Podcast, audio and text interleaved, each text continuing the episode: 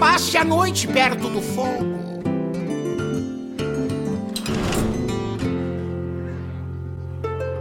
Muito bem, ouvinte! Seja muitíssimo bem-vindo ao 12 episódio do Taverna HS, o seu podcast brasileiro sobre Hearthstone, o mais jovem, porém o mais querido de toda a ranqueada. E com certeza você está percebendo uma pegada um pouquinho diferente aqui na puxada inicial desse episódio, porque hoje estamos um pouco desfalcados.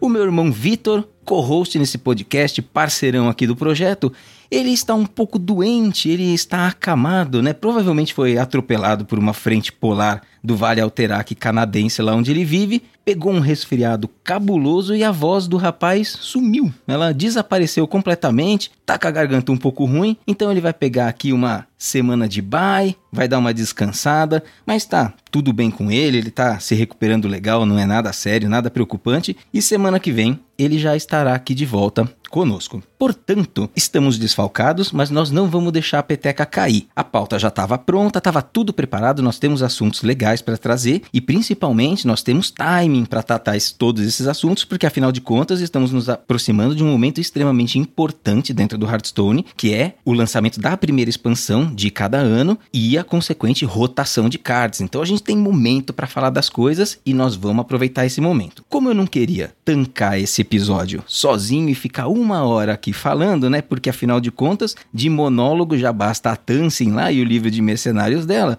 Eu pedi ajuda para um convidado nosso, uma pessoa que esteve aqui há pouquíssimo tempo atrás. Mandei uma mensagem e falei assim: Ô Machado, cara, tá acontecendo isso daqui, você não quer tancar esse episódio comigo, a gente troca uma ideia, faz uma resenha aqui, faz um dueto bacana de Hearthstone. Machado é um cara muito bacana, tá em todos os lugares, não podia perder essa oportunidade de vir duas vezes seguidas no podcast, né? Aí, ô Vitor, já fica ligado, viu? O cara já tá brotando aqui também e você pode ver que hoje ninguém esqueceu de me apresentar, então você fica ligeiro aí que a sua cadeirinha podem estar tá de olho nela. Machado, como você esteve aqui semana passada, eu vou passar a bola para você ao nosso estilo clássico, né, como sempre fazemos aqui. Conta um pouquinho como é que foram seus dias, se você está passando bem e se você está principalmente sobrevivendo a mais uma semana de Hearthstone, meu caro. Manda aí. Muito obrigado, Paulo. Muito obrigado, ouvintes. Podemos escutar mais um dia aqui. Cara, minha semana no Hearthstone, sinceramente, tô jogando muito pouco do padrão, do, do livre também. Não tô uhum. jogando esses modos mais principais. Tô focando muito em aventura, sabe? Muito pra em aventuras? Tá, voltou para o passado, aproveitar um pouquinho? O que o motiva? Sim, voltei para jogar Tombos de Terror, né? Que agora os heróis novos duelos, que vão lançar junto com a expansão,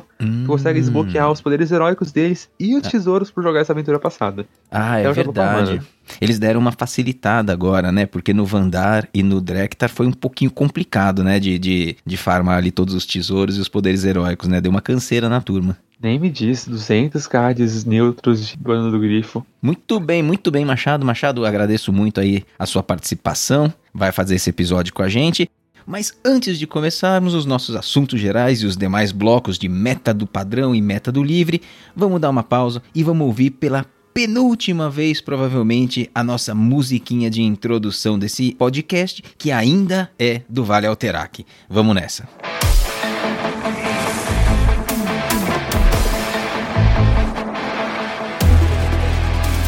No vale é frio de dar pavor. Só a bravura dos mais fortes nos traz calor. Por aqui não vai passar. É pra valer, só quero ver quem, quem vai se ajoelhar. Um brado forte é o estopim. A marca da vitória a gente cava no fim. Erra, pois sem alterar. Mas lembre-se de. Oh, oh, oh, Não recuar. Tem aqui resistir, não recuar. Muito bem, Machado. Dando início ao nosso episódio 12 do podcast, vamos começar pelo começo.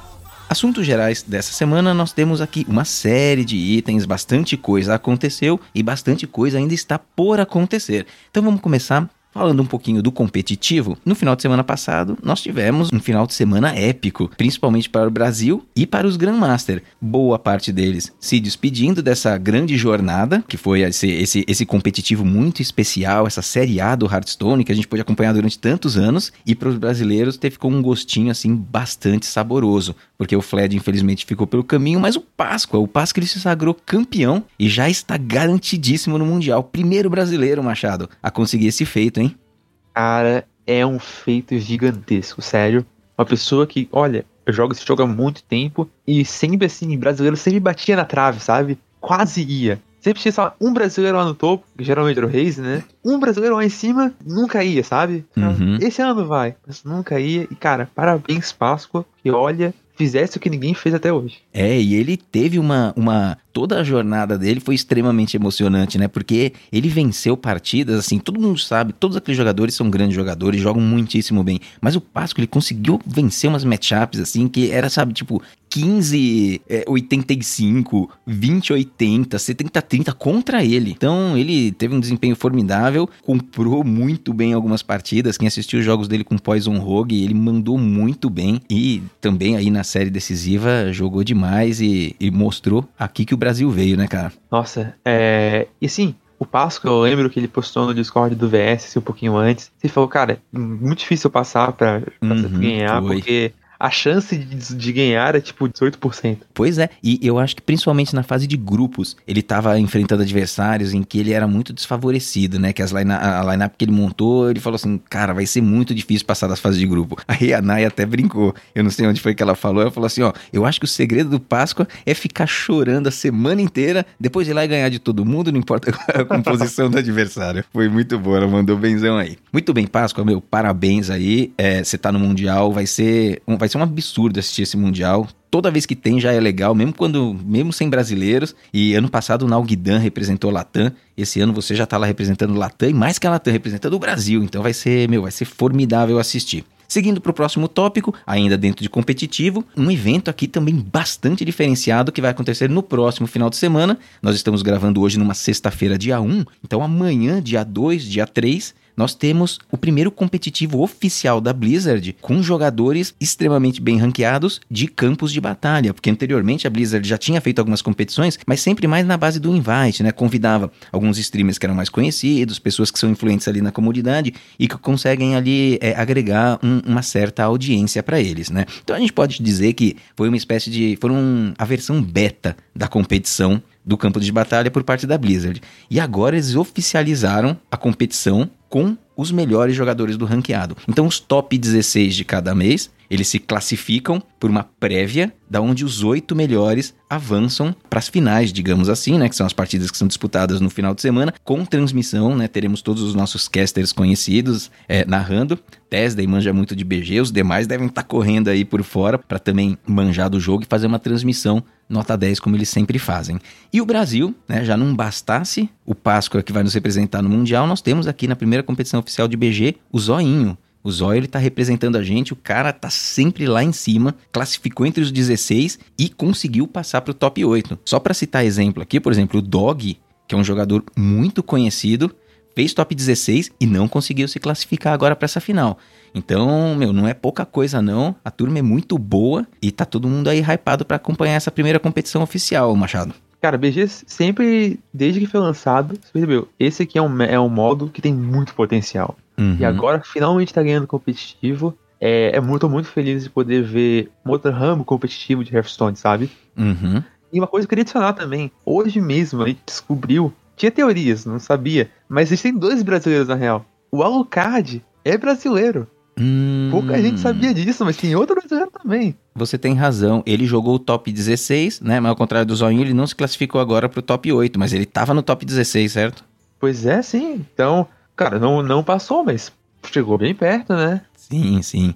Cara, muito bom. Nós vamos estar na torcida, estaremos acompanhando. E eu, eu não vou oficializar aqui, Machado, mas eu acho que o Taverna HS terá uma novidade para a gravação da semana que vem. O BG é um modo Opa! muito importante, tem muito público e a gente não fala dele da forma como deveríamos ainda. ainda. Então, quem sabe semana que Ainda, vem, hein? na nossa gravação, nós não teremos aí uma surpresa, um convidado especial. A gente precisa de alguém capaz de falar desse negócio tão bem quanto a gente fala de outros assuntos que a gente manja, né, cara? Então, quem sabe a gente não vai ter um reforço e pra próxima semana sai uma edição especial aí focando em BG, hein? Quem sabe? Fica aí a Wink, wink. Próximo. Ah, e cara, tem, tem a, a imagem de divulgação aí da, da Blizzard, da competição dela. Tem o zoinho, cara, bem na frente, assim, de braço cruzado, sabe? Mó cara de mal do lado do Collins, cara. O Educated Collins, que é um norte-americano, o cara joga muito também, é super famoso aí, tá nesse top 8. Então os dois aqui brabos na frente, viu? Vai ser muito estimulante acompanhar. Então, vamos ficar ligado aí. Próximo tópico, sem muita enrolação, voltamos para os nossos cards, os nossos queridos cards do modo padrão do joguinho. Dia 5 do 4, teremos o anúncio dos últimos cards, daquela live clássica que a Blizzard faz, e além dos cards que faltam, sendo que os mais importantes deles são a lendária de caçador, que é justamente o lacaio colo- colossal, e duas outras épicas, uma também de caçador, caçador tá num esquema meio misterioso aí, e uma outra de druida. Além dessas duas, vai ser divulgado o Core 7. Né? Então o Core 7 está sendo muito aguardado. Será que voltam alguns mechs? Será que voltam algumas nagas? Com que tipo de composição eles vão fazer para definir o próximo ano do Hearthstone. E lembrando que o Core 7 é muito importante porque, mesmo se forem cartas épicas, lendárias, se você tem ou se você não tem hoje na sua coleção, se ela fizer parte do Core 7, todo mundo vai ter acesso a essas cartas durante o próximo ano do Hearthstone. Então é bastante importante. Se o Core 7 ele é poderoso, ele é interessante, ele passa a ser a base de muitos decks, né? E foi um grande acerto da Blizzard de começar a operar dessa maneira. E a gente viu isso no último ano. Uma porção de cartas, todos aqueles quatro dragões repaginados, a gente viu eles em diferentes momentos do ano do grifo, mas aparecendo em decks. Então foi um acerto foi muito importante. Essa divulgação do dia 5 é muito bacana, né, Machado? Cara, que, que você tá, que expectativa que você tá tendo aí com relação ao Core 7? Meu, esse lacaio colossal de caçador aí, esse mistério em volta do caçador. O que que tá circulando aí pela comunidade, cara? Cara, tenho muita coisa a falar, hein? Tô muito animado pra essa live. Sempre é muito legal é, ver os desenvolvedores falarem, revelarem os cards, revelar as coisas. Mas agora, o que importa mesmo. Tem teoria circulando online que esse lacaio de colossal de caçador será uma hidra. Aí eu pergunto, Uhum. por que vai ser uma hidra? Duas coisas. Um, o, o segredo novo de caçador tem uma hidra gigante na arte que nem tem, não tem aparição nenhuma em outro card. Então talvez seja. Mas o que solidifica essa teoria é que em uma revelação de um card japonês, em um vídeo deles, saiu a Zola. Zola, Uhum. lacaio de kobolds, né? É, você ela inclusive tava com- comentou isso conosco na sua participação passada, né? Pois é, e ela tava com um símbolozinho diferente, sabe? Não era o símbolo usual, sala de kobolds e catacumbas. Tava um Uhum. símbolo assim, de três cabeças de uma serpente, sabe? Como se fosse uma hidra. Aham, como se fosse uma hidra. E uma hidra faria bastante sentido como um lacaiozão monstro de caçador, né? Pois é, evocar uma, três cabeças da hidra, talvez? Nossa, seria incrível mesmo. É, a Hydra ela tem três cabeças, certo? Talvez a cabeça central seja a do meio e outras duas, uma de cada lado? Talvez, e se você cortar a cabeça do lado, aparecem duas. Menorzinhas, quem sabe? Porra, Não, muito acho- maneiro. Talvez, eu imaginaria, sei lá, é, uma do meio, que sei lá, seria maior, duas cabeças menores do lado, mas se você matasse as menores, Uhum, elas se copiavam, sabe? Daqui a pouco você focar no meio. Sim, sim. É, cara, então tá todo mundo aí na expectativa. Esse é um lacaio de caçador. E eu gosto que eles estão fazendo esse hype todo e segurando um pouco o caçador, porque caçador é uma classe que ela é muito monotônica historicamente. Então ela se apoia ali naquele arquétipo do Face Hunter desde o comecinho do Hearthstone, com algumas pequenas variações ali que foram muito interessantes no passado. A gente, inclusive, quando você participou semana passada conosco, falamos do Spell Hunter, falamos daquele Mid-Range Hunter, muito legal, lá com a Katrina, e... Poxa, então fica todo mundo muito aguardando aqui, o Beast Hunter não vai, né? E a galera fica esperando um arquétipo que seja, meu, diferente de Face Hunter e que vingue. E aí eles deixarem duas cartas, uma épica e uma lendária de caçador pro final, quem sabe eles não estão guardando uma coisa muito bacana pra pra tirar da cartola pros jogadores do que gostam do Hexar, né? Eu vou torcer por Pois isso. é. E, meu, junto com o Corset, nós podemos ter aí uma surpresa pro caçador, meu. Eu espero muito que aconteça. Mesmo se rolar um Beast Hunter, que já vai ser mais esperado, eu, eu já ficaria feliz. Pô, se voltar alguma coisa mais centrada em spell, sabe, como nós tivemos no passado, meu, eu ia achar sensacional. Muito bem, muito bem. Seguindo, esse é o dia 5, 5 do 4. 7 do 4. Dois dias depois, já com tudo disponível, teremos Theorycraft do padrão e do livre. Então, uma série de streamers brasileiros, latino-americanos, é, no mundo todo eles foram convidados para participar e dessa vez teremos Theorycraft inclusive do modo livre. Então, os dois acontecem tanto do padrão quanto do livre no dia 7, onde eles vão testar uma porção de receitas, eles têm lá algumas regras, né, para incluir cards da nova expansão. Então, é dificilmente nos Theorycrafts a gente vê decks que eles vão se firmar no meta é, do jeito que aparecem lá, mas às vezes assim a galera acerta a mão. Eu me lembro que no Theorycraft passado o No Hands Gamer jogou uma versão do, do Questline Warlock com a Tansin, que ganhava na fadiga. Nossa, cara, que assim que saiu a expansão tava destruindo e, e ele não precisou ser tão mudado assim para se firmar como um, um deck tier 1 logo de cara. Tanto que começou a sofrer um nerf atrás do outro. Então é sempre legal dar uma olhada lá, porque é, tem deck meme, cada criador ali ele tem o seu estilo, mas boa parte ali do, deles levam extremamente a sério e estão procurando já achar os decks competitivos. Então pode ser uma coisa que vale bastante a pena. Fica aí pro dia 7. Cinco dias depois do dia 7, dia 12, temos finalmente o lançamento da expansão, onde todos os cards vão estar disponíveis para nós. Uh, e aí aguardamos ansiosamente. No dia 12 também rotacionam todas as cartas das expansões de Cinzas de Terra Além, Negra Luna e Escolomântia. Então essas três podem ser utilizadas apenas no modo livre e o que vai acontecer é que praticamente implodem todos os decks que a gente conhece hoje. Dificilmente algum arquétipo ele continua rodando, a menos se for muito basal, sabe, algum agro, alguma coisa que consegue outras peças ali de reposição, mas muda completamente a cara. Então se você gosta de algum arquétipo que está rodando hoje, tem ele guardado aí no seu coraçãozinho, aproveita para jogar bastante. É o que eu tô fazendo com o Boner Shaman, um dos meus preferidos aí do, do ano do grifo. E acho que eu vou passar essas duas semanas só jogando de Xamã, me despedindo aí do Charge. O Charge ele é de Negra Luna, é um dos deuses antigos que foi repaginado, muito bacana.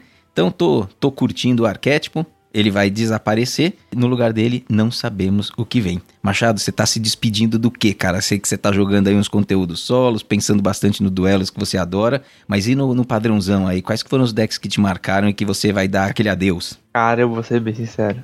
Eu acho que não tem assim um deck, mas sim cards específicos, sabe? Uhum, Por exemplo, claro. desde que eu vi o Lord Barov, eu já sabia que eu amava esse card. Ele sempre foi um card que eu amei. E ver ele ir embora dá uma dor no coração, sabe? Uhum, Ou é um sim. card assim que tu joga deck de guerreiro, sei lá, Pirate Warrior já rodou ele, Contra Uhum. o Warrior sempre roda ele, sim, Sempre roda ele.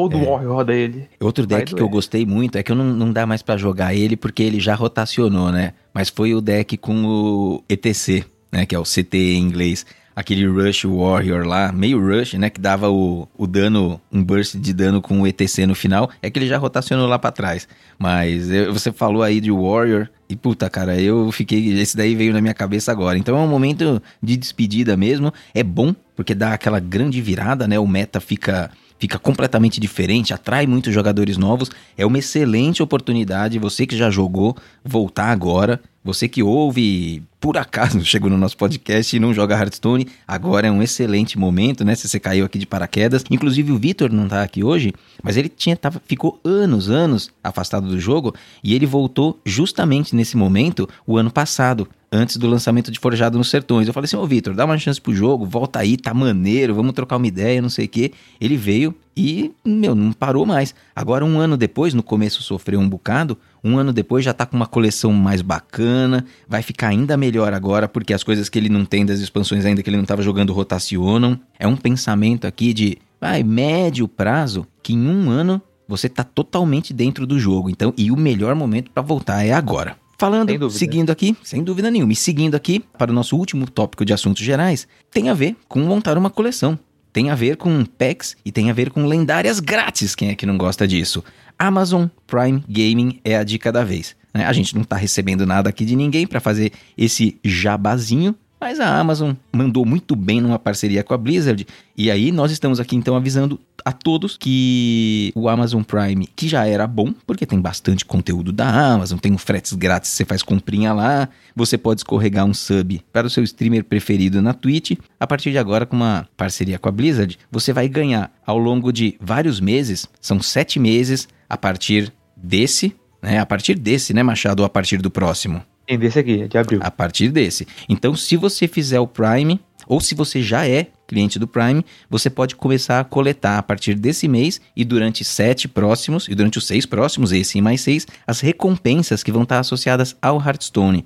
Então, eles vão dar quatro lendárias durante esse período, mais três packs. E a recompensa desse mês é uma lendária. Porém, se você assinar o Prime ou se você já é um assinante do Prime, compensa bastante esperar um pouquinho. Deixa sair a expansão, porque a expansão, ela batendo dia 12 nos servidores, quando você pegar a sua recompensa desse mês, que é uma lendária, você tem a possibilidade de tirar uma lendária da nova expansão. Principalmente se você ainda não abriu nenhum, nenhum pacotinho. Então, assim que ela ficar liberada, se você segurou seus pacotes, vai lá, puxa a recompensa, porque vai ter uma boa chance de sair uma lendária da nova expansão. Vale a pena. E aí, ao longo dos próximos meses, provavelmente vai sendo intercalado um pack, uma lendária, etc e tal. E três packzinhos pode não parecer muita coisa, mas pensa bem, é um bônus em cima de um produto que já é bacana. Tem bastante conteúdo lá no Amazon Prime, tem um subzinho aí que você pode escorregar pro Machado assim que ele começar a fazer stream, né? Tomar uma vergonha na cara aí. E. e assim, fica aí como nossa última dica pro pessoal aproveitar. Eu já tinha assinado o Prime antes, tinha dado uma paradinha, aí fiquei motivado, voltei, meu, 10 pilas por mês aí, todo esse monte de recompensa, tá valendo a pena. Certo, Machado? Você é Prime, Machado? Cara, eu até sou, mas é porque o pessoal da minha família tem, né? Pra compras em geral. Uhum. E aí, só conectar a conta, né? Só conectar a conta, né? E você tá esperando ou você já pegou a lendária? Não, eu tô esperando, né? É. É, é. tentador. É tentador ver aquele itemzinho ali. É. Ah, aperte aqui pra pegar sua lendária. É triste não picar, mas estamos segurando. É, com certeza. Muito bem, vamos avançando aqui que a resenha tá ótima, mas temos que seguir no nosso episódio. Hoje nós temos dois assuntos para tratar ainda, que é parte do nosso conteúdo principal. Hoje nós vamos falar sobre meta e vamos falar sobre o meta do padrão e vamos falar sobre o meta do modo livre. Porém, no nosso segundo bloco, com o meta do padrão, vai ser basicamente um meta snapshot, passada bem rápida mesmo, baseado no report 227 do Visual Syndicate. E no bloco 3, nós vamos pela primeira vez aqui trazer uma análise do meta do modo livre, baseado também num outro reporte do Visual que já saiu cerca de uma semana e meia, umas duas semanas atrás, mas ele ainda está super atualizado porque as coisas né, não são tão dinâmicas lá no modo livre e o modo livre vive um grande momento. Ele está com bastante uh, balanceado, é uma palavra um pouco forte para aquele modo, né? Mas ele está muito interessante de ser jogado, né? Ele está muito interessante de ser jogado. Então, no terceiro bloco, nós vamos fazer uma rápida análise do meta do modo livre. Porém, agora para começar, segundo bloco iniciando, meta snapshot do modo padrão. Report 227 do Visual Syndicate trouxe uma mensagem extremamente importante e relevante para todos nós. Nada mudou e o meta está absolutamente estagnado. E com certeza ele ficará assim até a rotação dos cards, né, marcada ali para o dia 12, como nós já mencionamos, quando sai a nova expansão Viagem à Cidade Submersa. A única consideração que eles fizeram lá, de um meta que já está todo mundo assim até que relativamente cansado e conhecendo muito bem, é que nesse final, nessa reta final, o pessoal tenta se divertir um pouquinho, tenta algumas receitas novas, então surgem ali alguns decks meio engraçadinhos, né, que não ganham grande tração porque eles não são assim tão bons, mas as pessoas procuram variar. Se você tá jogando a ranqueada, de repente você começa a ver um pouquinho mais de Beast Hunter, né, o Big Beast, o, o Amulet Mage, que é aquela versão de Mage que tem roda o amuleto, para quem não sabe, o amuleto é uma carta que começou a ver jogo mais recentemente, é bastante promissora pro futuro aí. Ela custa 10 e você descobre dois dragões e evoca ele na hora. Ela é carona, mas é, por outro lado ela é trocável. Então é aquela carta que não fica morta na sua mão. Então esse deck tá vendo o jogo, ele vem melhorando timidamente, né? Muita gente aposta numa versão aí razoável de mago, bem inesperada para o futuro. Eu ainda não fui ver se é só uma esperança vã ou se de fato as pessoas já deram uma olhada nos cards que saíram e estão realmente acreditando no suporte para esse arquétipo. Outro deck que está aparecendo, aí já com o uso do Drekter também, colocaram o Drekter ali num Evolve Shaman e estão brincando de evoluir, fazer aquelas loucuras todas. Evolve Shaman é um arquétipo que eu, nossa, eu tenho eu me dá até umas coisas assim, é, a gente já teve problemas também. no passado, é, nossa senhora, cara, eu tenho um pouco de trauma de Evolve. Eu tenho trauma de tudo que é meu muito, muito random né? Muito random assim, começa a me dar uns calafrios. E aí Evolve Shaman, passe bem, tomara que essa arminha vá lá pro livre e não faça muito estrago. E aí tem um Boar Priest, né, com o javalizinho, que depois de morrerem sete deles, né, com o último suspiro, equipa a, a espada. Como é que chama a espada mesmo, Machado? A espada das mil verdades. Espada das Mil Verdades. E tem bastante gente jogando, né? Porque o deck é interessante, mas também porque a galera tá aí na reta final, antes de, de rotacionar tudo, tentando fazer um dos achievements, né? Que você precisa é, equipar essa, essa espada e acho que ganhar do adversário batendo duas vezes, é alguma coisa assim? Isso, acho que é matar o adversário com a espada, se não me engano. Matar o coisa adversário com a espada. É, é isso aí. É isso aí. Aí o pessoal tá tentando aí, porque não é muito fácil, né? Você tem que completar. E aí quando você completa, eu vi muita reclamação no Twitter que a galera desiste, né? E aí você acaba não conseguindo matar ele com a espada. Você até equipa, mas aí o cara quita. Então, se você tá enfrentando um priest do javali e quer dar uma força pro cara, tenta ganhar a partida. Mas se por acaso você for perder, deixa ele te matar com a espada ali, porque ele pode estar precisando nessa reta final aí, né, Machado? Você faz os Vamos- achievements, você faz os achievements, você liga pra isso ou vai fazendo só ali por acidente mesmo jogando o jogo? Olha, sinceramente, eu faço por acidente. Eu não tenho, não tenho tempo e eu não sinto prazer em ser uma fazer os achievements, sabe? Uhum. É, pra mim, eu acho eles muito grind, sabe? Tipo, Uhum. Eu ficar, são, ficar são. repetindo uma coisa assim toda hora. uhum. Aí se acionar um card muito bom, aí eu vou ter que jogar com um deck ruim, eu tenho que ficar repetindo. Isso não é engraçado, pra mim não, não compensa muito, sabe? É, eu também, eu também sinto exatamente a mesma coisa que você. Eu, quando saiu a primeira trilha, que foi em Negra Luna, falei assim: ah, pô, que legal isso daqui. Eu acho que é de repente uma nova forma de jogar o jogo. E aí eu comecei a fazer alguns ali com decks do meta, e aí sobraram os outros. Eu falei assim: não, pera lá, pera lá, saíram uns guias aqui, ó. Tem uns decks aqui que talvez dê pra jogar. Mas, meu, não dá pra jogar, né? Deck off meta, se você liga pra vencer as partidas, se liga pro seu MMR, sua posição, Puta, cara, é muita infelicidade, né? Ficar jogando uns decks que você vai, vai basicamente só perder porque você precisa jogar cartas específicas. Aí eu fui pro livre, né? Porque no livre eu ligo quase nada pro meu MMR, lá pra minha, pra minha posição na, na ladder. E lá é pior ainda, porque o, o, o modo ele é muito forte, né? Muito, muito overpowered. E aí você fica jogando cards que são do, do modo padrão, são cards recentes. Então você tira cards que são historicamente fortes pra poder colocar umas coisas que não estão funcionando direito nem no padrão. E, nossa, só apanha. É até mais difícil. Aí eu acabei triste mesmo. desistindo, eu, eu, eu desisti e descobri que não é pra mim, não, cara. Então, ó, meta snapshot do padrão. É isso. Não temos muito mais o que falar. Acho que tá tudo estável. Alguma coisa que você tem visto diferente disso, Machado, jogando aí o, o pouco tempo que você tá jogando de, de padrão? Tem visto alguma coisa diferente acontecendo disso? Sinceramente, não. Não acho que tá rolando muito desenvolvimento em alguma coisa. Entretanto, eu posso adicionar uma coisa. A gente provavelmente vai ter no dia 5 uma atualização. Com essa atualização, provavelmente vai ter os nerfs que a gente falou na última vez. E vai ter, provavelmente ter aquela semaninha com tudo desnerfado. Então eu acho que vai ter Hum, uma semana lembrado. não tão estagnada. Mas assim, vai ser loucura. Bem lembrado, bem lembrado.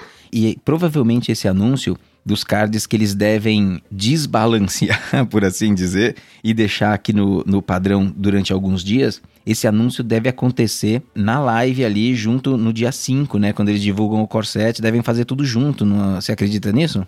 Muito provavelmente. Sempre eles, eles lançam um patch no mesmo dia Uhum, pra poder mandar a atualização dos servidores. O pessoal também já conseguir ver as cartas no client. uhum. É, e já, porque também eles não. É uma coisa que eles já fazem há um tempinho é para combater a dificuldade dos mobiles, é conseguir baixar a atualização. Porque a Apple Store, a Google Store precisa ver a atualização antes, eles precisam Uhum. confirmar. É um troço que demora. Então, pra eles combaterem isso, eles- o que eles fazem é: eles mandam a atualização um dia, alguns dias antes para todo mundo.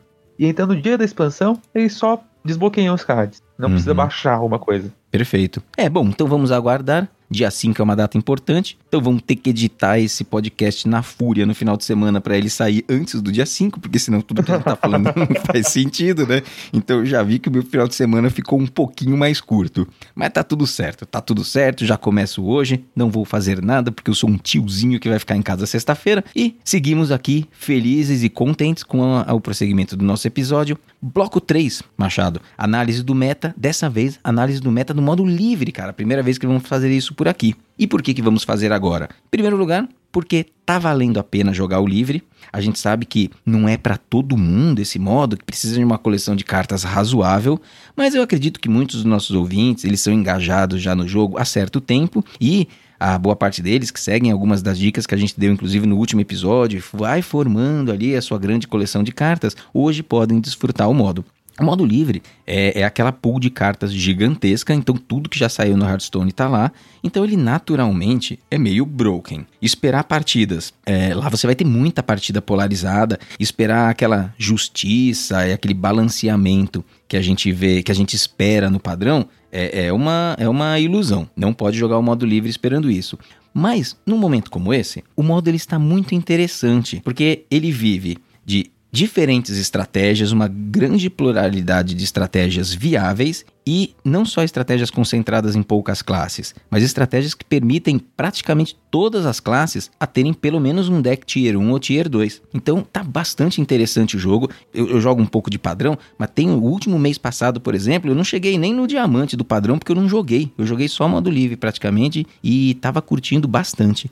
É, por que, que o, o modo livre está dessa, dessa forma hoje? Basicamente, é por causa dos últimos balanceamentos, os nerfs na Aprendiz de Feiticeiro e Tiro Rápido que a Blizzard fez há algum tempo atrás, eles foram responsáveis por ajudar a esse balanceamento, a, esse melhor estado aí do modo livre. Aprendiz de Feiticeiro, se você se lembra, é um card de mago aquela a menininha lá, né, que o Marrocos faz, a, a 3-2 que, que faz os feitiços custarem um pouco menos enquanto ela tá na mesa. E aí, isso daí um vai... Dia você, você que nem você um dia você que nem você, exatamente, exatamente. E aí, você jogava aquilo na mesa e no modo livre você tem muito suporte para copiar ela e encher uma mesa de aprendiz de feiticeiro. É, e o mago vai fazendo uma série de. O, o, o mago compra, ele vai dano, compra, compra dano, dano, compra exatamente. Exatamente. Usando Ignite, né? Que é o, que é o Incinerar, carta nova aí de Stormwind.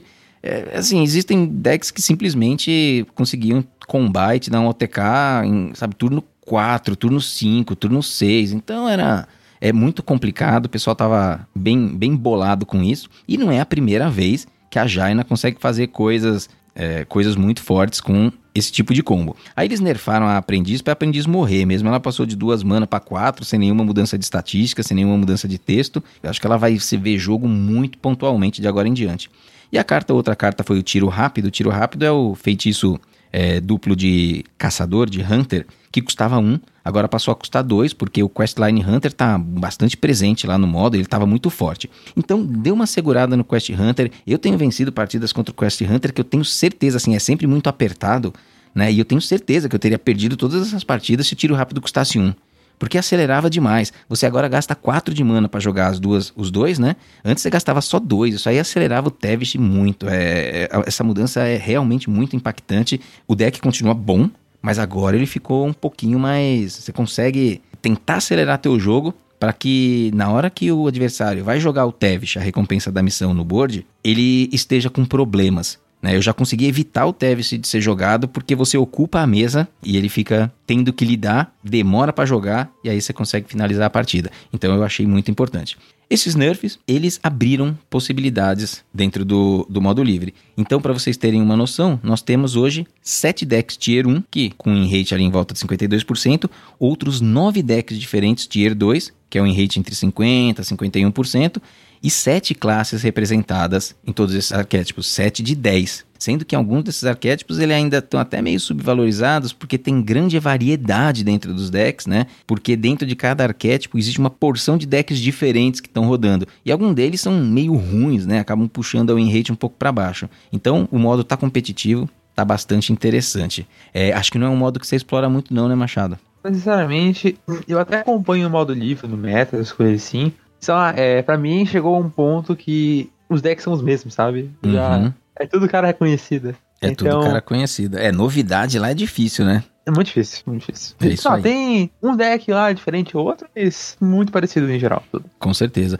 Quando a gente pensa assim em caminhos de desenvolvimento do modo livre, cara, você consegue pensar em algum caminho assim que a Blizzard de repente pode mudar o modo livre para alguma outra coisa? Porque se a gente para para pensar, é difícil imaginar que o modo livre ele vai ser jogável se ele continuar sempre recebendo os cards que vão rotacionando, sabe, de agora em diante. Então, tudo que vai sair no Hearthstone, de hoje para todo o futuro do Hearthstone, um dia vai estar no modo livre. O pool de cartas fica bizonho. Hoje a gente já, já começa a, a lidar com banimentos, né, como a quest recente do Warlock, que foi banida, dentre outros cards.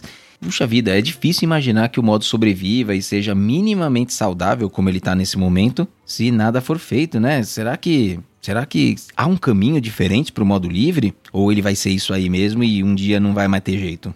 Olha, a minha opinião acho que é um pouco controvérsia.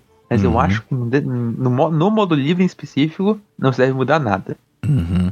Eu acho que o modo livre é um modo que o intuito dele foi criado para ser poder, o máximo poder possível. Uhum. Tudo. Ali, as- Tudo tem lá. as as- exatamente, as combinações são as mais poderosas, as sinergias são as mais fortes. Uhum. É uma briga de poder insana. Uhum. Entretanto, eu acho que é importante é, frisar duas coisas. Uma coisa que a gente leva muito mal em análise é que banimentos. Banimentos é uma coisa difícil. Uhum. É, muita gente interpretou errado os banimentos da Blizzard, achando que ah, eles baniram os cards porque são muito fortes. Uhum. Não, eles baniram os cards justamente para não nerfar eles no padrão. É, Porque, por mesmo. exemplo, se, se, ah, se nerfassem a, a, a quest. Já nerfaram a quest de bruxo. Uhum. Imagina, imagina ela.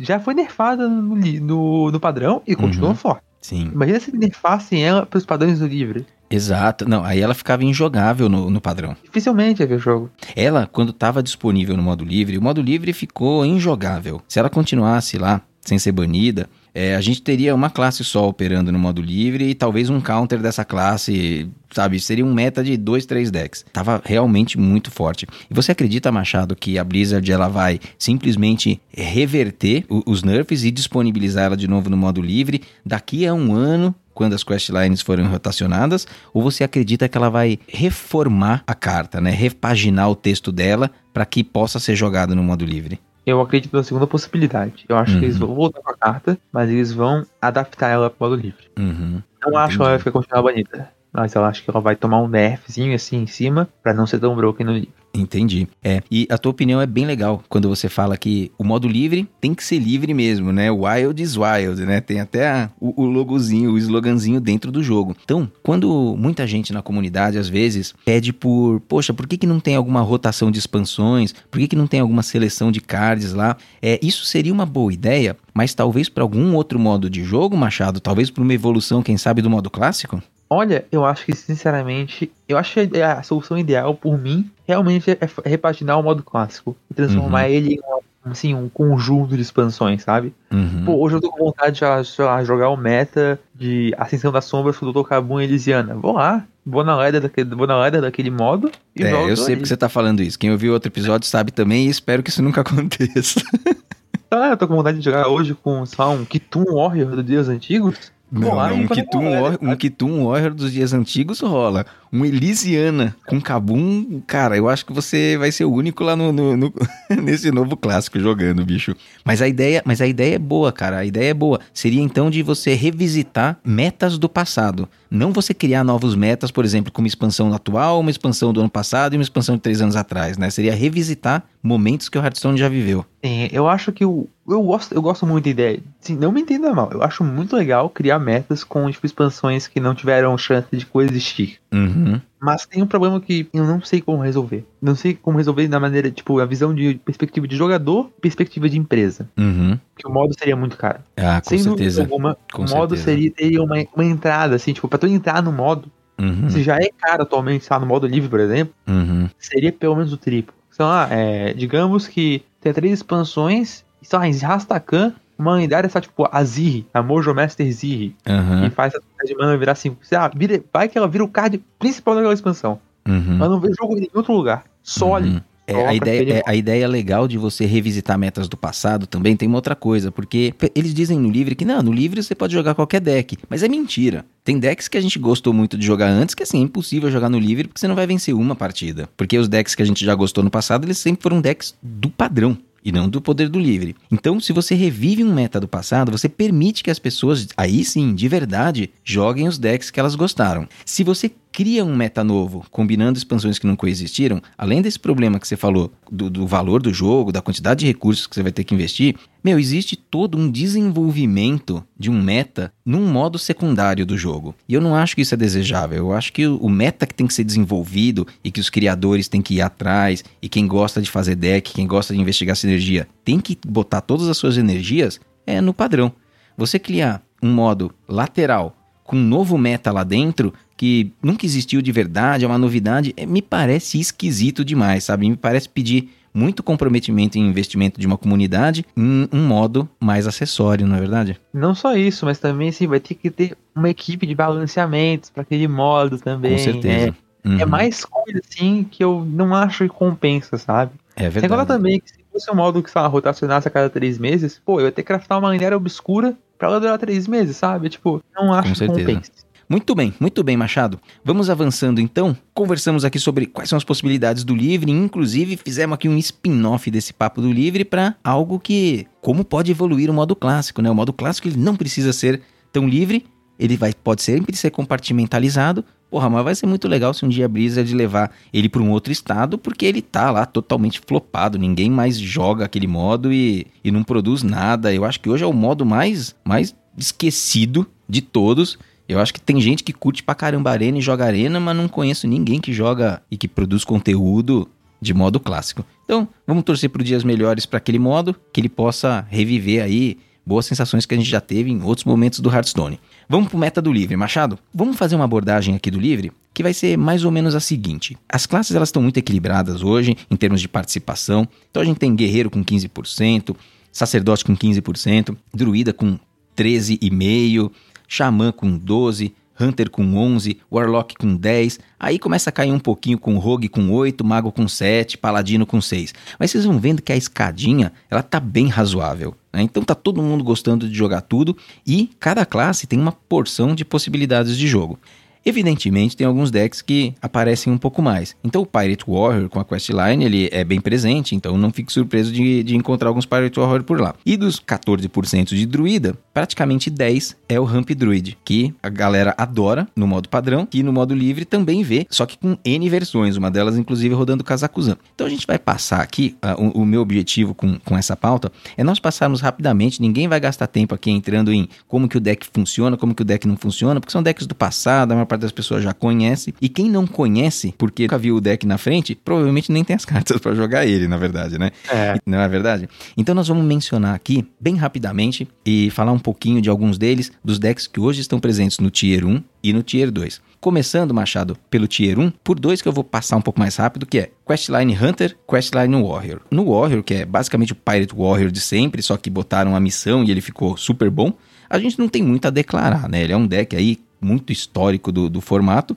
Excelente opção agro. Joga a missão, fica ticando a missão, joga a rocara. E se você estiver vivo lá, não tiver para morrer ainda, provavelmente você vai ter aquela partida dominada. O outro deck, o Hunter, né, o Questline Hunter, eu tenho uma observação pessoal. Assim, eu não sou perito no deck, não, não joguei muito com ele, mas eu tenho a impressão que o, o, Secret Mage, ele sempre foi um arquétipo clássico do modo livre. Muita gente achou que, meu, entrava expansão, saía expansão, o Secret Mage estava sempre lá. Algumas pessoas até alegavam que ele seria um deck, um, um arquétipo perene dentro do modo livre, sabe? Daqueles que é sempre existir. Eu mesmo tenho um Secret Mage aí que eu joguei durante muitos anos com poucas modificações. Só que hoje, meu, não é mais verdade essa alegação. Ele é um Tier 4 sofrido ali. Então o Secret Mage ele realmente saiu do modo livre não é mais competitivo e para vocês verem como o Hearthstone evolui, né, como o Hearthstone muda, o mago sem suporte para os segredos em sucessivas expansões, esse arquétipo acabou ficando de lado. E eu tenho a impressão que o Questline Hunter ele veio para ser uma espécie de novo Secret Mage. Que durante muito tempo a gente vai ver cartinhas que a Blizzard vai lançando para caçador, porque faz sentido para classe, porque dá um daninho aqui, dá um dano na cara, dá um dano no lacaio, sempre vindo a fortalecer esse arquétipo e vai ter sempre provavelmente que ficar de olho nele para ele não dominar o meta, fazer um nerf aqui, um nerf ali, mas mesmo que ele não domine, eu acho que ele vai estar tá por aí durante muito tempo ainda, porque tem cara de que vai ter sempre um suporte, nem que seja indireto, para essa missão. Porque é o que Hunter faz. Você dá dano. Então você consegue avançar a missão com dano na cara e dano em lacaio. Eu tenho a impressão que pode ser um novo Secret Made, cara. Cara, sinceramente, eu acho que tem sim muito potencial, porque caçador é uma classe que tem muito. Sempre recebe muito sim, feitiços que dão um dano, alguma coisa, um Akai, um uhum. componente. Eu acho que é bem. bem essa afirmação faz, faz bastante sentido, na real. A gente vai passar vários anos escutando o Tavish falando que tu precisa correr mais que isso. Porque...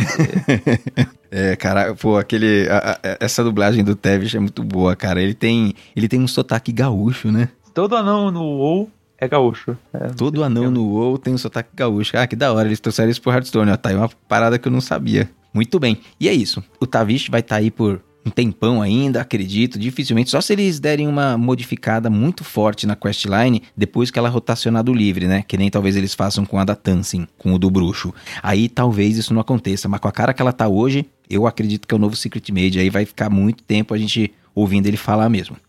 Terceiro deck aqui, Machado. Aí já chegou aqui num ambiente aqui que eu curto bastante, que é o do Ladinão, né? Da Valira. E aí nós dá arrepios em algumas pessoas, né? Quest Rogue, aquela missão do Cavernas das Profundezas, né? Essa daí, ó, eu, eu fico todo animadão aqui quando eu vou falar de Ladino, mas esse arquétipo, ele é bastante especial para mim, de um jeito esquisito.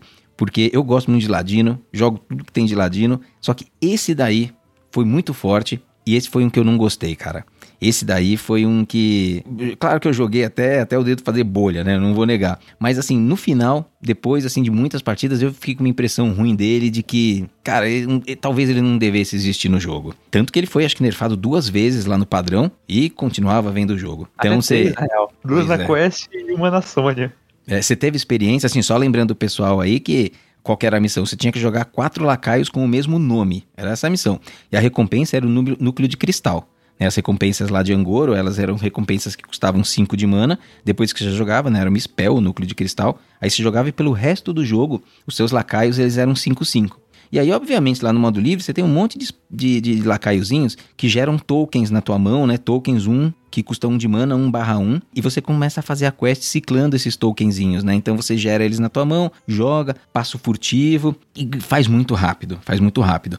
Então o deck, ele tá rodando como nunca no, no modo livre. Ele teve o nerf dele revisto, o pessoal tava temendo que ele fosse dominar o meta. Só que ele ficou esquecido por um tempo na realidade. E agora ele apareceu de novo como um tier 1, né? Depois dos balanceamentos, ele não tá quebrado, mas ele tá bastante presente do jeito que ele sempre foi com aquelas metas super polarizadas, cara. Você teve, você teve boas experiências jogando com ele, Machado, ou você foi da turma que teve experiências péssimas jogando contra? Ou as duas coisas? Ah, sinceramente, sim, um dos arquétipos que eu mais odiei. Uhum. Sério mesmo. É. Porque, como uma pessoa que jogava de contra o Warrior. Aí ah, é, você não jogava, tinha chance, né? Não dava, né? Não tinha, não, não tinha. Era triste, era. É. Assim, até sei lá, se tu sobrevivesse ah, os 500 investida, aí o cara jogava Valira, a, a DK. Uhum. E aí, então, todo, todo turno ele jogava duas Inventora Risonha, aí voltava Inventora Risonha pra mão. A Inventora Risonha, que, que, era aquela 2-1 que evocava dois Azucrinatron. Uhum. Aí era tudo 5-5. Aí, meu Deus, era triste. É, cara. E, e, esse deck existiu naquela época que tinha aquele 1/3 com rapidez e roubar vida. Que eu não lembro o nome dele. Era uma carta Bicho neutra.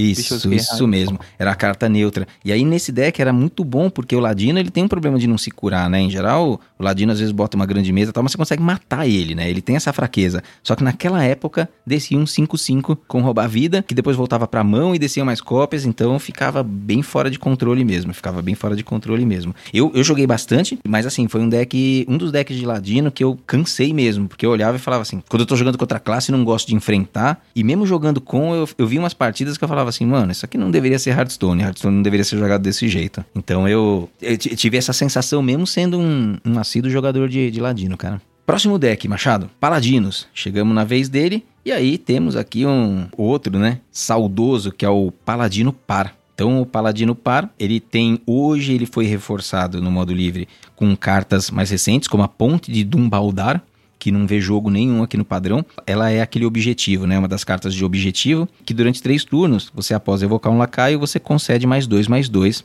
pro lacaio. Então lá isso daí fica extremamente forte, porque esse deck tem muita facilidade de evocar os punhos de prata, de descer muito, de comprar muito lacaio de custo 1, de ir descendo eles. Então eles conseguem fazer uns combos impressionantes. Essa carta é uma daquelas cartas que no padrão veio para tentar fazer a, sei lá, aquele o, o, o paladino dos dos recrutinhas de prata, que vai bufando, mas assim, não virou, né? Eles até tentaram no Corset lá do ano passado, saíram o suporte para esse arquétipo no, no, no, padrão, mas não vingou, né, Machado? Não, não tivemos nenhuma versão. Foi uma das únicas quests, assim, que, cara, não funcionou de jeito nenhum, né? Não, é, infelizmente a Quest Power, pelo menos no ano passado, não funcionou. É, mas não olha só, mesmo. Já falo que eu acho que ela vai ser muito boa nesse ano.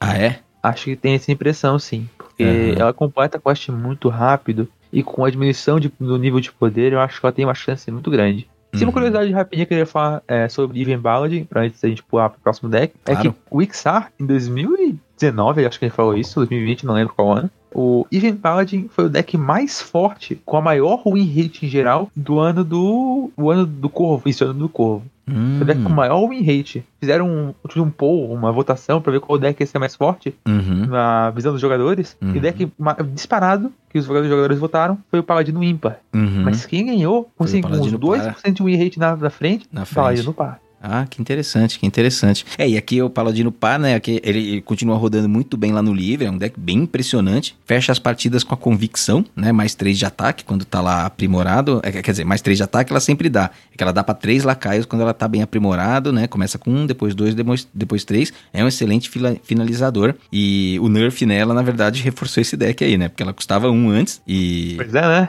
Passou a custar 2, deixou o deck mais forte. Agora, o Paladino Par, por outro lado, ele lá também não recebe a questline atual, né? Então a questline, eu enfrentei alguns aí, mas não senti muita dificuldade, viu? O Paladino Par, eu acho ele bem mais forte que o Paladino Ímpar atualmente no, no modo livre. Próximo deck, Machado, chega aqui num, num outro arquétipo do passado que assombra muita gente ou enche de alegria os coraçõezinhos de jogadores de Priste, nosso sacerdote dobra-dobra, outro deck que me arrepia profundamente aqui, né? Ele hoje no livre, o pessoal do Vicious acredita que é provavelmente um dos melhores arquétipos do formato, se na verdade os jogadores tivessem focado nos decks que são melhores, né? Porque tem várias composições aí possíveis de dobra-dobra atualmente e muitas delas são bem ruins. E aí o pessoal lá, o, o, o Zekel, ele menciona que a versão que utiliza o Drektar, né? O Drektar que tá aqui agora no padrão, que puxa os lacaios com vida e aí você vai iniciando a concepção daquele lacaio gigante, né? Que depois você iguala o ataque e mata seu adversário. Funciona muito melhor desse jeito, você puxando eles do seu deck com o Drektar, do que nas outras versões em que você tem alguns feitiços para tentar roubar os lacaios do adversário e daí bufando esses lacaios para ser o seu finalizador. Então esse, esse- essa versão com o Drektar, ela roda lá o Elemental Radiante, né, que ele, é- ele é só um 2/3, mas os seus feitiços custam menos, e ele roda o Dreadlord, que é o 2/8 com Provocar, e ele roda o Nerubian Weblord, que é aquele 1/4, são lacaios com que os lacaios do oponente com grito de guerra, eles custam 2 a mais. Isso aí é terrível pro oponente geralmente, né? Porque dá uma travada boa na mão, a menos que você esteja enfrentando um Questline Hunter. Oi, só eu- rapidinha, é Uhum. os, dois, os dois jogadores, não só o oponente. É, tem razão. Tem razão, Machado. Os dois jogadores. Agora, e você vê assim, ó, o Dreadlord 2/8 e o Neru- Nerubian Weblord 1/4 são dois lacaios ali com uma vida inicial já considerável. Então você vai bufando, ela rápida dobra essa vida, rapidamente ela já entra aí num, num range de letal, batendo uma ou duas vezes, e, e o deck ele tá funcionando muito bem. Teve um reforço recente, né, com a, a benção, é carta nova, tá no modo padrão, então você dá mais dois de vida e iguala o ataque do lacaio à vida. Então com isso o arquétipo ele ficou mais consistente porque ele não depende apenas do fogo interior para mudar o ataque e até algumas outras cartas que rodavam no passado que invertiam a vida com o ataque, elas assim elas são até algumas vezes dispensáveis em algumas dessas versões. Então a Benção e o Drektar foram grandes adições e essa é a mes- melhor versão de dobra-dobra. Então, se você quiser deixar os seus adversários putaços jogando de sacerdote, essa daí é uma excelente opção. Eu tenho jogado lá, tô, tô morrendo deles aí, que não consigo nem ver o que acontece muitas vezes. O Drektar na 4 é muito forte contra esse arquétipo. Muito, é muito forte mesmo nesse deck, cara. Cara, vou falar seriamente, revelar um crime, eu adoro dobra Dó, gosta, Dobra. né? Adoro dobra dobra. E é uma coisa assim, não, não é um arquétipo de controle, mas é o arquétipo de Blitz que eu mais gostei sempre, sabe? Aham, sim. Porque ele sempre as versões de dobra dobra sempre precisam assim, sabe? Ele tem uma skill cap alta, sabe? Tem, pra tu tem conseguir mesmo. jogar bem com eles. Uhum, Mas, cara, ganhar, a maioria consegue. Mas Uhum. fazer os turnos certos É, exatamente.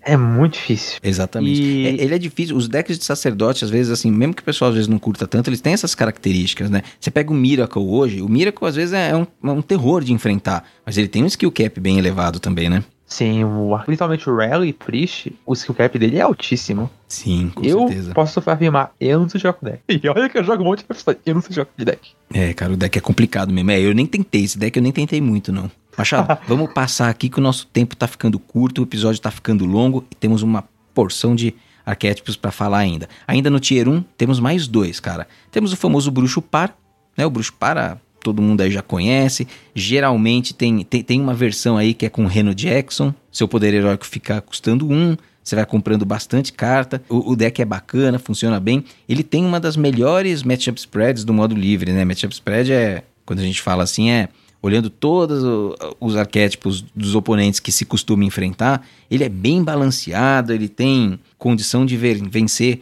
quase todas ali, sabe? Tem um 50-50, algo próximo um 40-60, a não ser contra o Shadow Priest. O Shadow Priest é um, é um pavor para esse deck. E aí a versão do Reno roda bem. Ela é até, eu comecei mencionando ela, mas ela é até um pouquinho inferior a versão que não tem o Reno Jackson, né? Quando a gente fala de não ter Reno Jackson, significa que você faz um deck um pouco mais consistente, colocando cards duplicados no seu baralho. Tá funcionando legal. É um deck de bruxão aí bastante interessante. Poder custando um é sempre uma delícia, né? Apertar aquele botão, mão cheia de carta e vai tirando tap, vantagem tap, disso. Tap, tap, tap, tap, é, jogo gigante, tap, gigante, gigante e ganha a partida. É, com certeza. É, é pô, é, é, é, bacana, cara. Handlock é um dos decks aí que eles não chamam esse de Handlock, mas, meu, ter uma mão cheia de cartas assim é sempre muito bacana. Handlock, sim. É Handlock. É Handlock, sim. É, uma handlock. é Handlock, é Handlock. Por último, o agrodruid, esse não tem muito o que falar, né? Os, os druidas agressivos no modo livre, eles sempre existiram, sempre existem. E aqui tem uma versão que roda aquela carta que já rotacionou, que é o engrandalhecimento. Todos os lacaios do seu deck, eles ficam com mais dois, mais dois, não é? Isso, é, é mais dois, é, isso, é mais dois, né? mais dois e só custam isso, um a mais. Custam um a mais, exatamente. Então você dá uma nerfadinha né, nos lacaios do seu deck, só que eles ganham bastante ataque. E aí esse vai, vai snowbolando ali e é bastante forte. Essa, essas versões aí no livre, para vocês terem uma ideia, muitas delas não precisam nem rodar Arborizar, cara. Arborizar que é uma carta tão boa aqui no padrão, tão icônica já. Meu, muitos deles nem se preocupam em rodar com isso porque tem uma porção de outros buffs muito mais importantes é, no druida e que funcionam bem como finalizadores.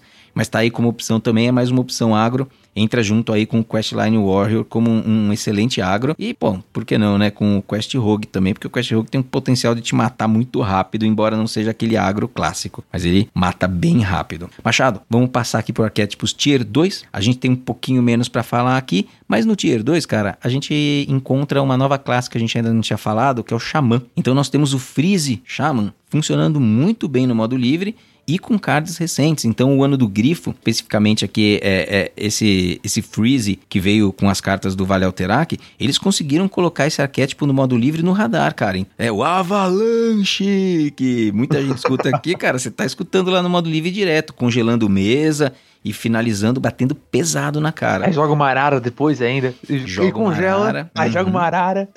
Não Exata, acaba. Puta, exatamente. E aí tem, tem um pacote muito interessante de elementais lá no livre também. E boa parte deles, assim, às vezes estão jogando com Calafrate também. Então tá uma loucura. E Xamã tá bem interessante. Quem tá gostando da versão Freeze aqui no, no modo livre tem os cardzinhos, pode jogar algumas versões aí um pouquinho mais evoluídas, sem ser Evolve, né? Graças a Deus, não estamos falando de Evolve Shaman umas versões assim bem bem tunadas do deck e que estão bem divertidas e bem legais. Então aí estamos falando do, do Xamã, que a gente não conversou ali no Tier 1, mas o Freeze tá quase, né? Ele tá quase naquele ponto de corte. Pergunta sincera. Se Diga. Ano, dois anos atrás te perguntassem que Freeze Xamã quase Tier 1. Pois tu é. acreditava? É. Quase Tier 1 do modo livre. Né? Jamais, jamais. Cara, mas assim, ó, tá bom. Xamã é Freeze 1, mas meu hip Murabi, né? Tá lá esquecido ah, ainda. É, Murabi morreu, né, velho?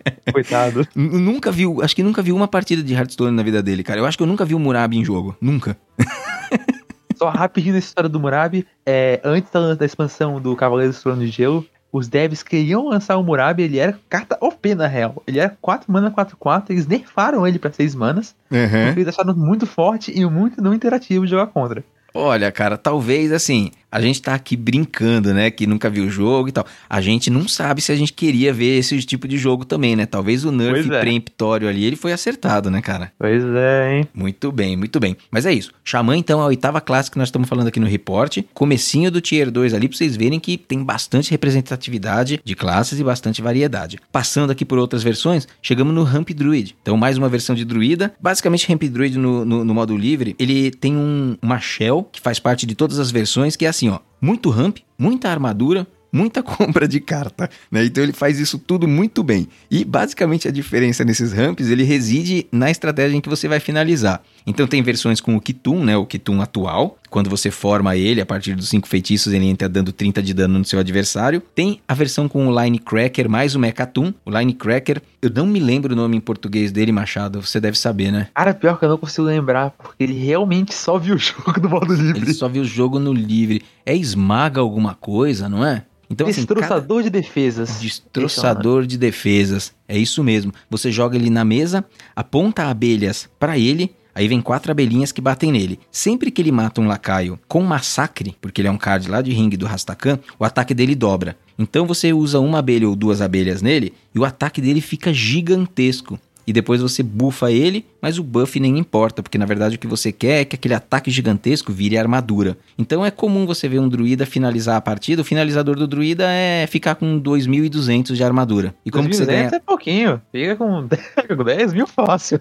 Aí, aí, aí você vê esse druida ganha a partida desse jeito, como? Porque ele não precisa mais fazer nada. Por mais que a mesa do adversário fique batendo na tua cara, o adversário vai morrer na fadiga. Porque ele compra o deck todo e não tem como tirar esse monte de vida, nem que passem muitos turnos. Aí, para que esse jogo às vezes não fique tão monótono, roda um Mechatum ali também como condição para acelerar um pouco essa vitória, né? É, a terceira versão desse Ramp Druid como finalizador, ela é um pouco conhecida de nós aí, pelo menos uma parte dela, que consiste no alinhamento celestial com a Anacondra. Dá pra fazer uma super mesa ali, bem roubada mesmo, só que esse deck ele conta ainda com o Rei Fubalumba, né? Nós falamos aí no episódio de lore, lá dos livros, do livro do Bucano, o Rei Fubalumba, na origem dele, ele entra nesse deck aí, é uma carta bem divertida. Basicamente, você vai comprar seu deck inteiro né, de druida, você vai comprar seu deck todo, aí vai jogar o Fubalumba e vai trocar o seu deck pelo deck do oponente. E aí tem uma, uma condição ali, que eu não vou entrar em detalhes, em que você o oponente fica sem conseguir destrocar o deck. Então, basicamente, você usa todo o seu deck e depois pega o dele pra usar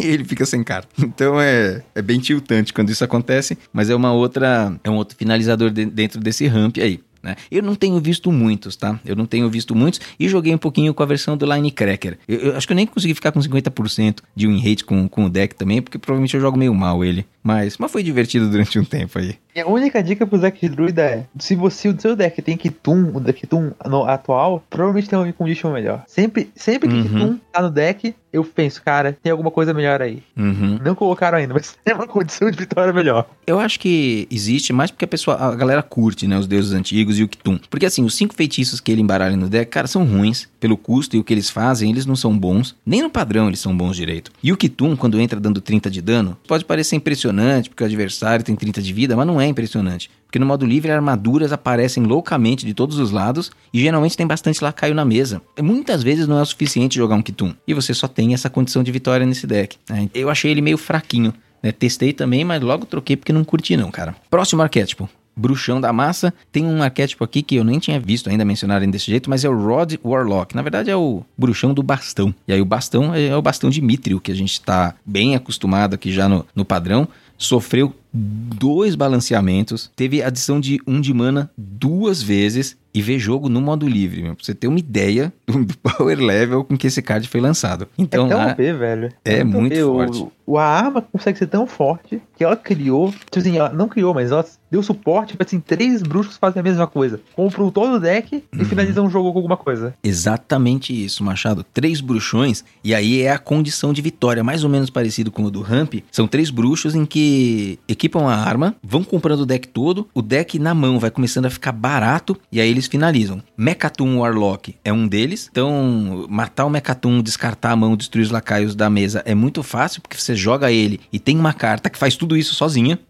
então, Cataclismo! Cataclisma, exatamente essa. Você joga um Mechatum e joga o Cataclisma. Ele destrói os lacaios, descarta a tua mão e você mata o oponente. Então essa daí é disparada a melhor versão, que roda o bastão rúnico. Mas ainda existem outras duas, né? Que é o, o nosso querido Coruja Loki, tem uma versão lá. Mas é, ele é, é- Ele simplesmente ele não é bom. Ele é uma tentativa para vencer esse do Mechatum, porque parece que compra o deck um pouco mais rápido. Pelo menos é o que tá escrito lá no, no, no reporte do Vicious. Eu dei uma refletida aqui, não sei se eu consigo enxergar isso acontecendo. Mas no final, a conclusão é que eles. A lista é um pouco inferior no geral, porque ela é pior contra agro. Ela não tem muita proteção. Eu acho que ele deve trocar algumas recuperações de vida por compra de carta, né? Pra ser um pouco mais rápido que a versão de Mechatum. E aí ela fica mais fragilizada contra é, decks rápidos.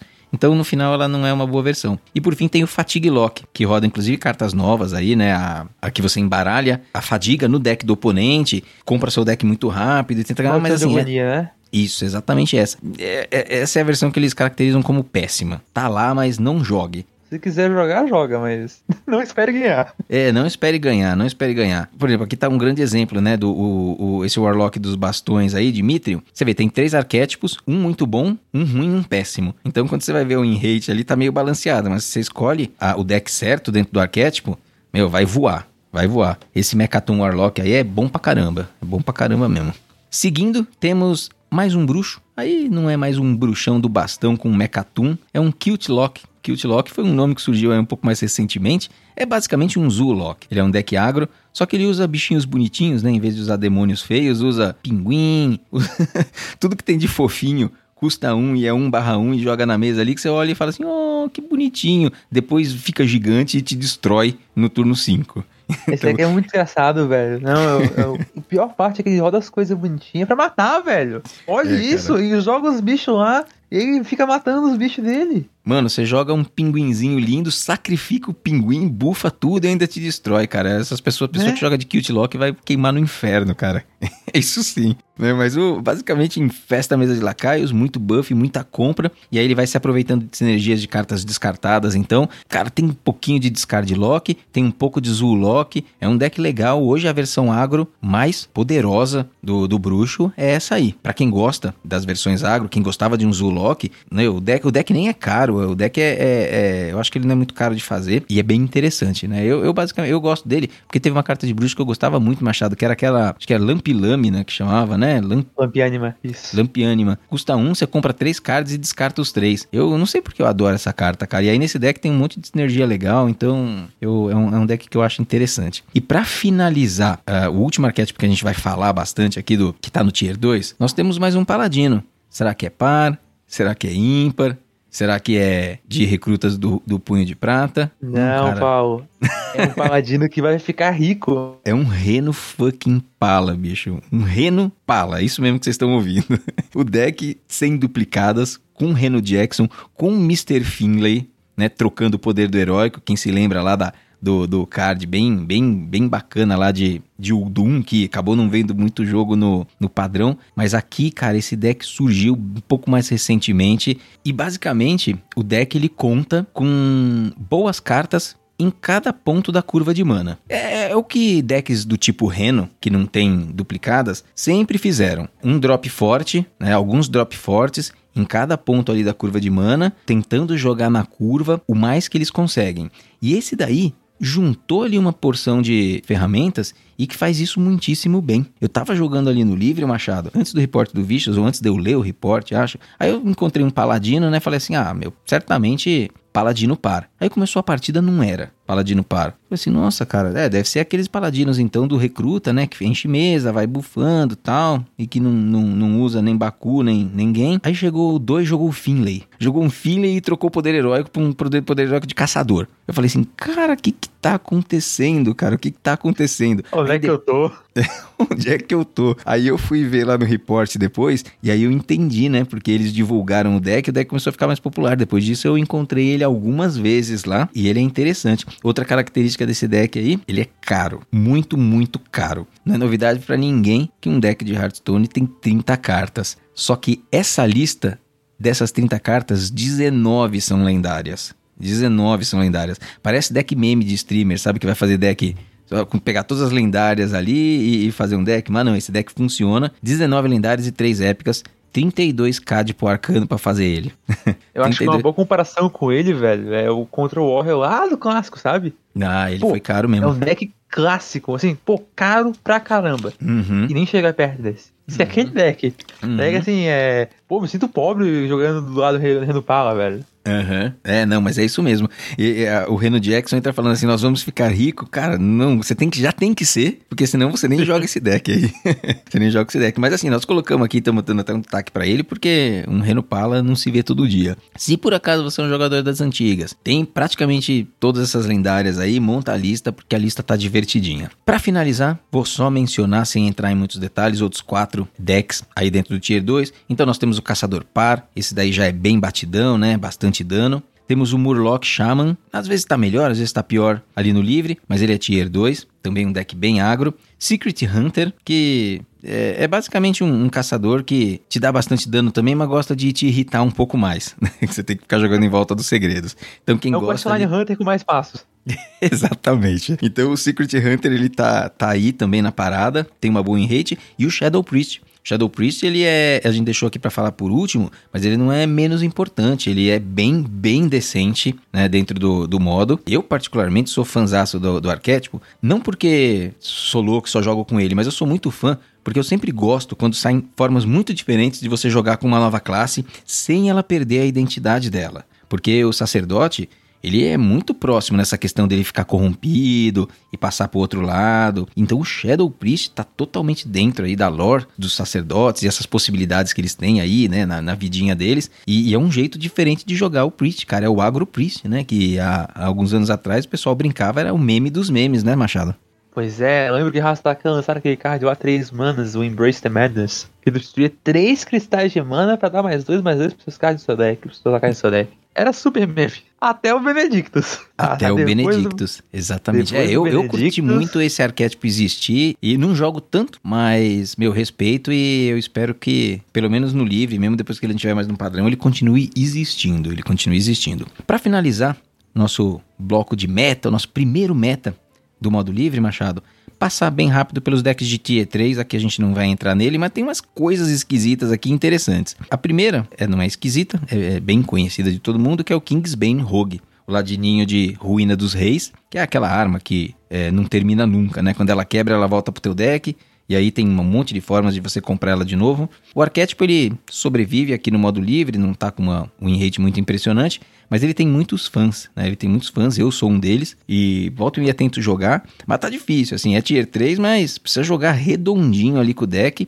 e também tem umas matches muito polarizadas, né? Mas é, é um arquétipo aí do, do passado no, do, do Hearthstone que é, ainda tem uma, uma certa tração. Teve o, o, Nerf numa das poções lá que bufavam a arma, né? Que dava lifesteal pra arma. Né? É, Isso, o rouba-vida. Rouba Antes dava um rouba-vida permanente pra arma. E agora é só por um turno. Isso daí tirou o, essa lista aí do Tier 1. Faz muita falta essa carta. Mas aí tinha que tirar também, porque era muito roubado, né? Era uma carta que você não tem como lidar com essa arma, basicamente. Então, meu, ela ficava muito forte, o Ladino não morria nunca. Na, nessa época aí, o pessoal do Livre ficava rodando aquele kobold que rouba a arma, sabe? Você equipa a arma e aí ele rouba, o seu adversário rouba, porque era assim que você vencia esse Ladino. Então, eu odiava tanto esse deck que eu realmente também, no padrão mesmo, eu tive que rodar o kobold. Sim, é. Não, então, cara, quando, quando esse kobold tá vendo o jogo, o meta tá bem ruim, você precisa fazer alguma coisa, né? Então é... é... Shaman, Kingsman Rogue, é, é sempre ruim. É, exatamente. É, o Rogue, cara, eu reconheço que o Ladino ele tem o potencial de, de, de trazer memórias esquisitas aí para muita gente, viu? Agora, esse daí é um deck que foi bem cancerígeno e foi um dos decks que eu gostei, eu preciso reconhecer isso. Próximo aqui da listinha, tem um Overload Shaman, né? Um Shaman que roda em volta de sobrecarga, aquele gigante que desce barato. Aí tem cara de meme, né? Acho que dá para dar uma variada, mas é Tier 3 tá afim de jogar com Xamã e quer variar, não quer jogar Freeze, não quer jogar Calafrarte, não quer jogar Quest, Aí joga um overload Shaman aí que tá tudo certo. Tem outra versão de buff, de, de, de, Paladino, que é o Hand Buff Pala. E aí, finalmente, chega o Paladino Ímpar. O Paladino Par tá com bem mais destaque. O Paladino Ímpar sobrevive aqui, respira ainda no, no formato. E para finalizar o Tier 3, aí é um deck que é bem, bem questionável. Ele tá com Tier 3, mas eu acho que para você ter um rate de Tier 3 com esse deck, você precisa jogar muito bem com ele. Precisa jogar muito bem com ele. Que é o Pillager Rogue. Pillager Rogue, para quem não conhece, me fugiu o nome da carta em português. Ah, tá. Esse Aguri Espectral, né? Deixa ah, eu acho que é isso mesmo. Então é um deck que você precisa jogar ele muito bem. Você precisa jogar muitas cartas no turno. E aí jogar essa carta que o Machado falou. Porque para cada carta que você jogou, dá um de Saqueador dano. Espectral. Isso, exatamente. Para cada carta que você jogou no turno, esse lacaio, ele dá um de dano pro alvo que você apontar que pode ser a face do oponente. Aí você comba isso com o tubarão e com muitas cartas jogadas no mesmo turno e dá um OTK no oponente. E, e, não é muito simples de jogar porque você precisa pensar bastante, precisa usar corretamente o tubarão, precisa usar corretamente guardar as cartas para usar no turno certo e sabendo que você vai enfrentar um monte de deck que sobe bastante armadura. Não é simples, não é um deck que pilota automaticamente em hipótese nenhuma. Precisa saber jogar com ele e acho que sabendo jogar vai ter essa vai, vai ter essa win rate de tier 3 aí, viu? E, eu nem arrisco, gosto da classe e nem jogo muito esse deck não. Então é, acho que ele tá, tá longe de ser simples, mas é o que fecha aí o nosso Tier 3, Machado. Você acha que de cabeça a gente esqueceu alguma coisa aí que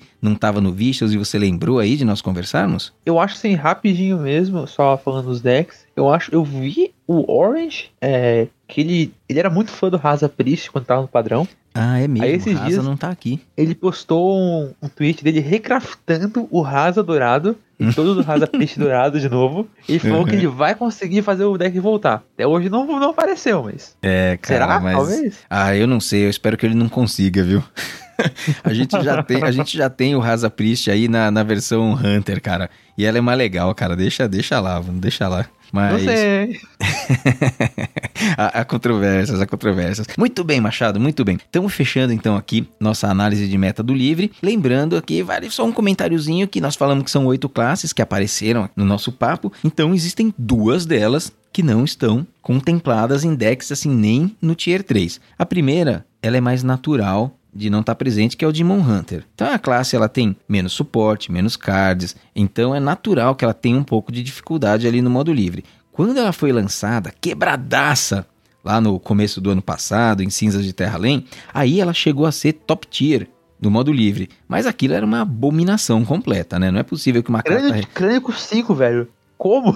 É, não. É, é- aquilo lá era uma aberração completa, né? Ela foi tier 1, qua- praticamente tier S, eu acho, no modo livre, com um punhadinho de carta só, sabe? Na frente de todas as outras classes que estavam desde o beta no, no, no Hearthstone. Então, uma aberração completa, mas assim, depois que o Demon Hunter foi colocado aí nos rumos e virou uma classe normal, né? Uma classe é, que você pode ter dentro de um jogo de cards, aí ela deixou de existir no modo livre como algo viável e é muito natural que assim seja. E por fim, a classe que ficou faltando é o mago, né, que a gente começou, comentou ali no comecinho do Secret Mage, que foi perene durante um tempão. Hoje o Secret Mage ali sofre com uma, um rate de tier 4, com o nerf na aprendiz de feiticeiro. Os decks mais combo ali do mago não funcionam mais bem. Todo o mago tá bastante desaparecido ali do formato. Nem o Rhino Mage, que costumava aparecer, eu tenho encontrado por aí, não foi citado também, não tá entre os decks melhores. Quem gosta de jogar com a Jaina, eu acho que por enquanto vai ter que tá melhor aí no, no modo padrão mesmo, Machado. Não com- perca esperanças, velho. Não perca esperanças no mago, porque uma coisa, pelo menos no Secret Mage, eu te garanto, vai voltar. Aí pergunta, por que vai voltar? Aí eu te respondo com uma coisa. Sabe qual é o deck preferido do Xar? E sempre falou que é o deck preferido dele? Secret Secret Mage? Ah, cara, Mage. mas aí, porra, mas aí o cara é que assim, eu sou o dono da bola e todo mundo vai jogar no meu campinho, É. né, mano? Vai Sacanagem. voltar. vai voltar.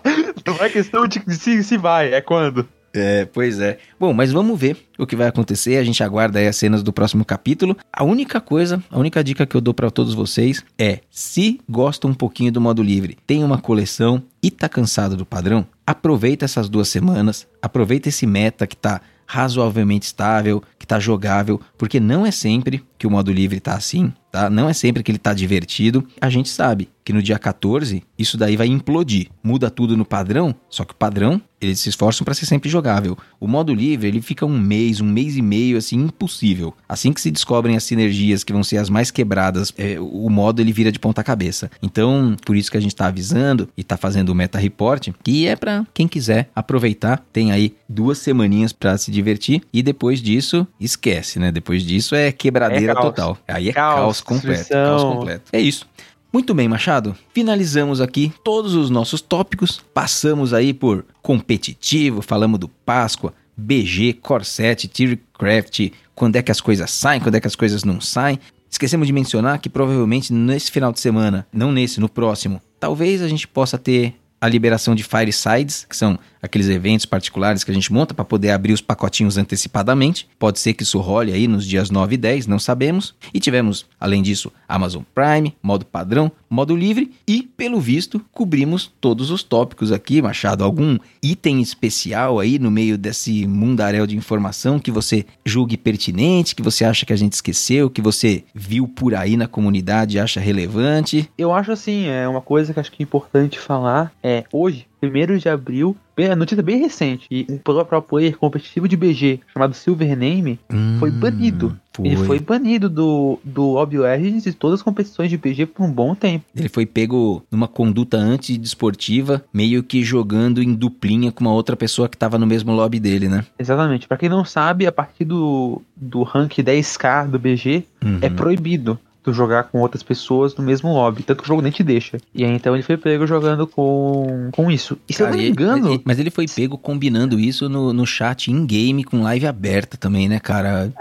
Caraca, né, mano? Assim, não é que nós estamos defendendo que a pessoa faça as coisas erradas escondido. Mas, mano, é meio cabacice demais também, né?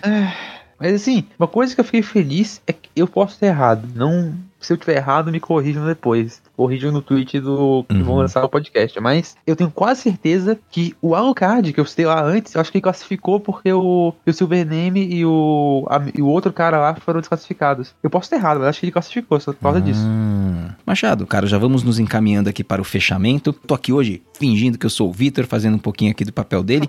Porém, porém, eu não vou abrir mão em hipótese alguma do meu fechamento clássico. Eu vou passar para você fazer as suas despedidas, as suas últimas considerações, agradecimentos, lembretes.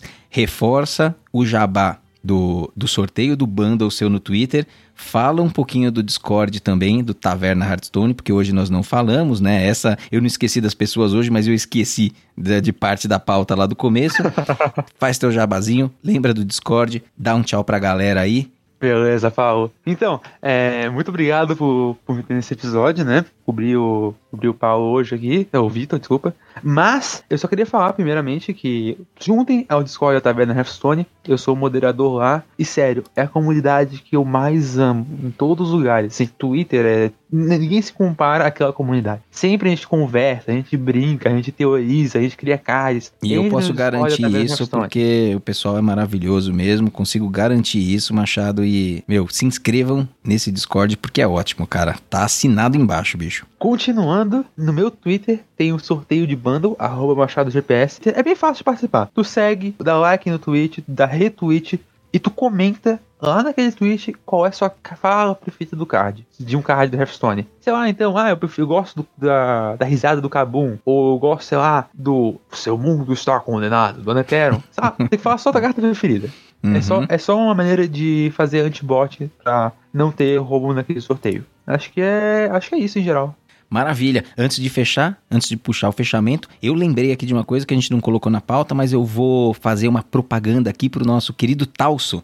O Talso, vocês procurem ele no Twitter aí e procurem o videozinho dele que ele tá anunciando o, o novo evento ali, que ele já tá ficando tradicionalíssimo, que é um concurso de dublagens de cards. Ele entra em contato com os dubladores da Blizzard e consegue organizar essas competições. Então existe um card específico lá que todo mundo pode se cadastrar, faz uma dublagem, grava um MP3, manda pra ele, as regras estão lá certinhas. Ele vai junto com o dublador do Bran Barba Bronze, se eu não me engano, é ele, né, o Machado? Correto? É o Ban Ramonze mesmo. Ban- o junto com, junto com o dublador do Bran, eles vão avaliar dublagem por dublagem e vão escolher os vencedores. E tem alguns bundles também com da nova expansão Viagem à Cidade Submersa para os vencedores do concurso. Então, você participa desses concursos, Machado? Tem a moral aí de fazer uma dublagem? Cara, eu vou ser bem sério contigo.